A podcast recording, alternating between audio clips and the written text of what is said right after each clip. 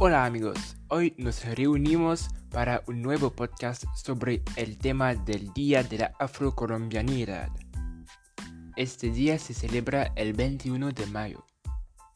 Es especial porque en 1851 el presidente José Hilario López promulgó la Ley 21 para rendir homenaje a las personas que lucharon por la abolición de la esclavitud, transmitiendo su cultura a las generaciones futuras.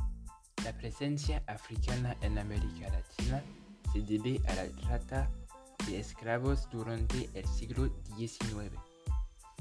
Después de la abolición, las poblaciones permanecieron en esta región generando así un mestizaje entre africanos y latinos.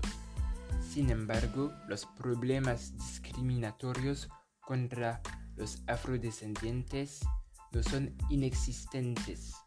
De hecho, son víctimas del racismo y la segregación. Viven en departamentos como el del Choco en Colombia.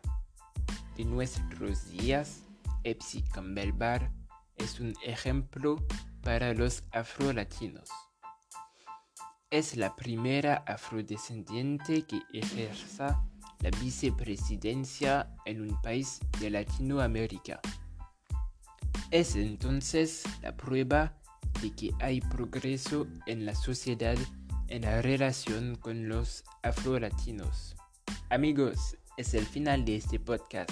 Espero que os tenga más y nos decimos pronto esperando que duermas menos tontos.